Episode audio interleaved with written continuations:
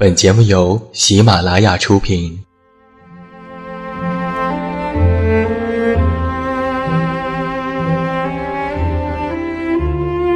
在这个世界上，总有让我们恋恋不舍的事情，比如感情、相遇、离别。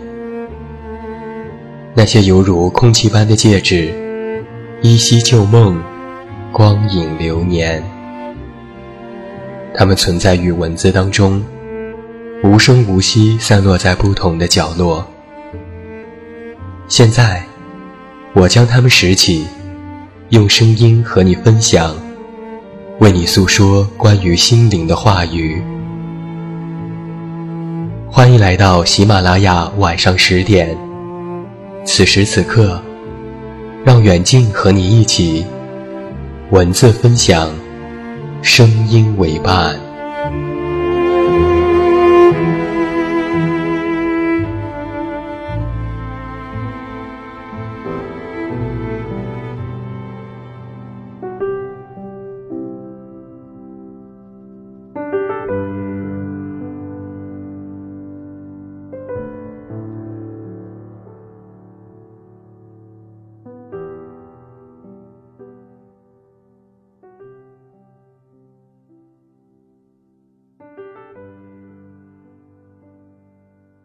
我是你的树洞，也是你的枕边人。嗨，你好吗？我是远近，欢迎你来到喜马拉雅晚上十点。公众微信搜索“这么远那么近”，每天晚上陪你入睡，等你到来。最近我看到一个故事，觉得深受震撼。女儿要去读大学了，父亲在她去之前，打算每个月给她一千两百块，作为女儿的生活费。一千两百块钱说多不多，但也足够一个普通女学生的开支了。毕竟班上的女孩子也都是这样的水平。可是女儿上大学的一段时间后，却支支吾吾地告诉父亲，班上有几个好朋友，他们的生活费都是一千两百块，生活质量却比自己好很多。他们每个月可以去看电影，买好的口红。吃西餐，享受很多优越的物质条件。父亲追问原因，女儿才告诉他：他的那些好朋友，并没有出去打工赚钱，而是他们谈恋爱了。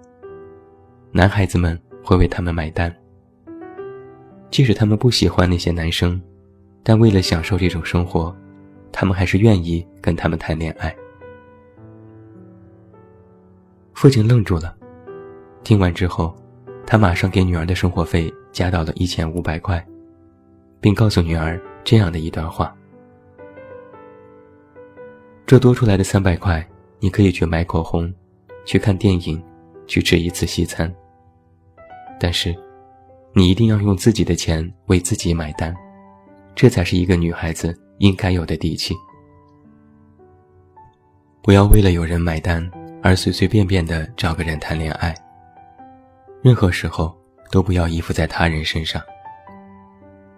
爱情是无价的，是出于你真心爱慕他、欣赏他才跟他走在一起。如果有一天你真的恋爱了，记得也要带上钱包约会，对自己的行为和选择买单，这是一个人走向成人的标志。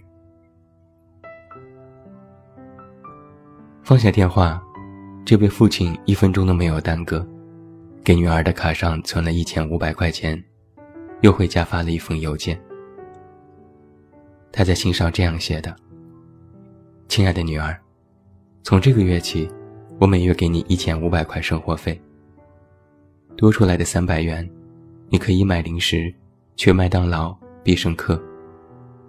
但是记住，任何时候都要用自己的钱买单，这才是有质量的生活。”还有，如果你喜欢某个男生，开始谈恋爱，请你一定要告诉我，我会每个月再给你增加五百块，作为恋爱经费。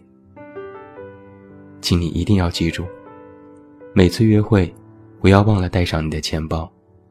你要学会并习惯为自己所爱的人付钱。这件事情在网上引起了广泛的议论。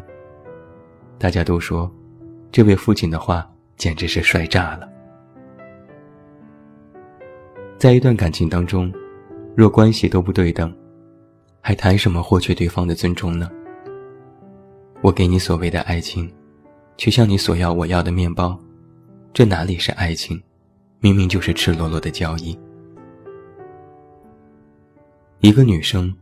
若总是把自己放在谋求对方的利益，期望自己成为对方的依附，把对方作为长期的饭票位置上，那么，他就永远不可能看到爱情真实的样子。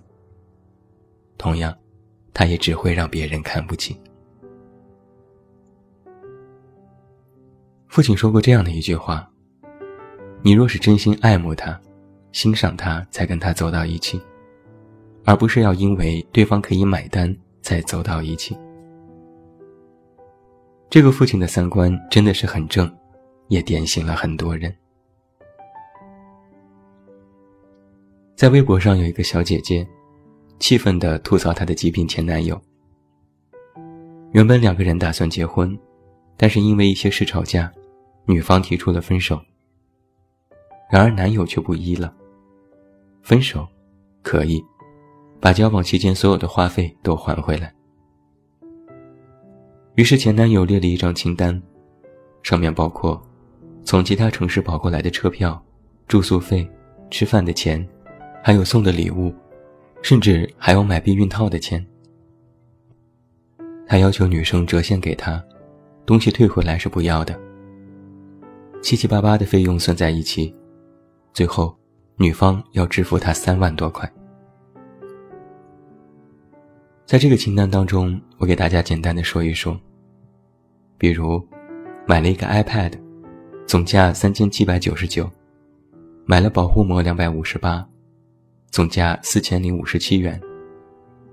前男友说：“看在你也让我体验了几把切水果、砸小鸟的份上，给你打个八折，请还我三千两百四十五点六元，附件发票为证。”也提到了吃饭。出去吃饭基本上都是我请，附件二里的截屏可以证明。为你，我特别注册了一个大众点评的账号。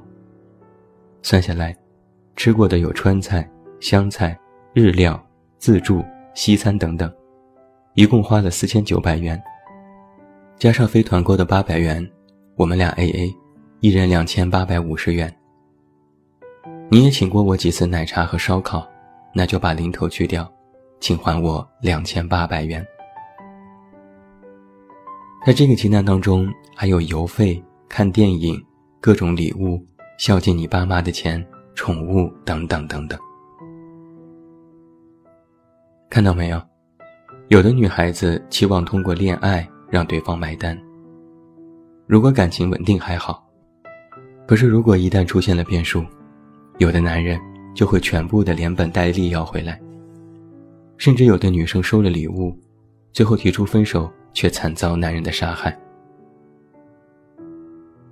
安徽的晚报就报道过这样一则新闻：一男子追求当地的一名女子，送其上下班，并多次以鲜花和巧克力作为攻势，期望打动芳心。女生收了礼物，却依然没有答应他。于是男人因爱生恨，在女人下班的路上。将其残忍的杀害。在很多男人的心里有一杆秤，他们永远在算计着自己花了多少钱，算计着女人从他身上获取了多少。最后，如果这段感情没有得到他想要的结果，心理扭曲的人就会采取极端的措施。在微博上曾经有一个话题，叫做。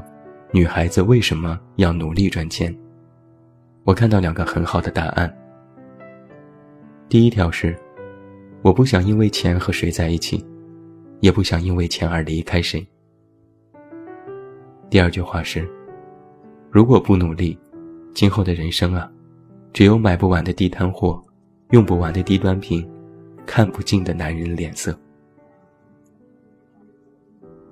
一段感情，不应该是因为对方可以买单去开始，更不应该是可以占到对方的便宜去开始，而应该清清楚楚的，不占任何便宜的。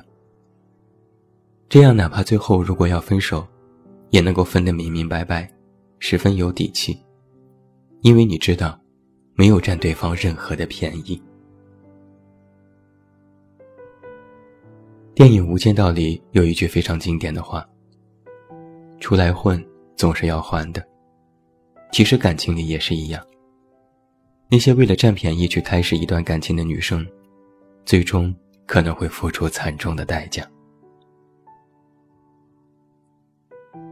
其实不仅是谈恋爱要保持自己的独立，在婚姻当中更应该如此。亚楠是我的前同事。他的婚姻曾经让我们很是羡慕。他的先生是世界五百强企业的高管，年薪几百万。家在市中心，有一栋复式楼，是真正的一所大房子，里面有很大的落地窗户。老公比亚楠大几岁，在结婚的时候，她的老公就事业有成了。人人都说亚楠有福气。钓上了一个这么好的金龟婿，婚后可以不用来上班，每天看看书，喝喝下午茶，追追电视剧，多爽！就在我们认为亚楠都不会出来上班了，然而他不仅出来上班，而且比任何人都要拼。为了争取一个客户，他可以熬上几个通宵，去修改文案策划。有时客户一个电话。需要马上用到一个紧急文件，他也不惜冒着大雨去送去。我问他为什么这么拼，他说的这样一段话，我永远都不会忘。他说：“衡量一段婚姻好不好，并不是在看好的时候，而是在看坏的时候。如果我将来年老色衰，如果我老公出轨了。”我要有底气和能力去应对这些变化。再好的副驾驶，不如自己握着方向盘。一段感情如果充满变数，那你一定要有能力去保护自己的独立性。如果是依附别人，你就只能摇尾乞怜，因为你们之间的地位从一开始就是不对等的。后来，丈夫心疼她，觉得工作太辛苦，让她干脆辞职回家算了。可亚楠拒绝了。丈夫于是没有再说什么，只是以后下雨天，亚楠的包里会多出来一把雨伞。通宵加班的时候，亚楠桌上会有一杯热气腾腾的茶。工作遇到问题和阻力的时候。亚楠也会和丈夫讨论各种解决的方案。她发现她的丈夫更爱她了，他们夫妻之间仿佛就有永远说不完的话题。越到最后，彼此都会发现，对方已经成为了自己的灵魂伴侣，也更加珍惜了这段婚姻。我经常会听到有人说，女人结婚了，就在家料理家务。带好小孩就可以了。赚钱的事情就留给你们的丈夫吧，女人何必在外抛头露面挣这份钱呢？碰到一个懂得体恤女人辛苦的丈夫，就算累点也值得。但最怕的就是，你辛辛苦苦为家庭付出，他以为你在家养尊处优，到处看他的脸色，就算给你生活费。也心不甘情不愿，甚至有的还会出轨，造成了婚姻危机。其实，在今晚的节目当中，我一直在说，作为女生一定要独立。为什么我倡导女人要独立呢？就是为了以防万一，就是为了有朝一日，如果自己的恋爱和婚姻充满了变数，自己有能力。去处理好这段感情，你可以选择离开，也可以选择留下，选择权在你，而不是被对方死死的吃住了，他会认为自己无论怎么样，你都不会离开。有句话曾说：“当时他还太年轻，不知道命运馈赠的任何礼物，都暗中标好了价格。”如果现在有人能够在多年之后，真正体会到这句话其中的道理，那一定是极其心酸和懊恼的。你的爱情，绝不仅仅是钱。你的爱情，更不只是三百块。你自己的独立，你应变婚姻和感情的能力，才是你这一生当中最应该学会的技能，也是属于你自己对待感情的真挚态度。那最后，祝你晚安，有一个好梦。还是那句老话，我是这么远那么近，你知道该怎么找到我。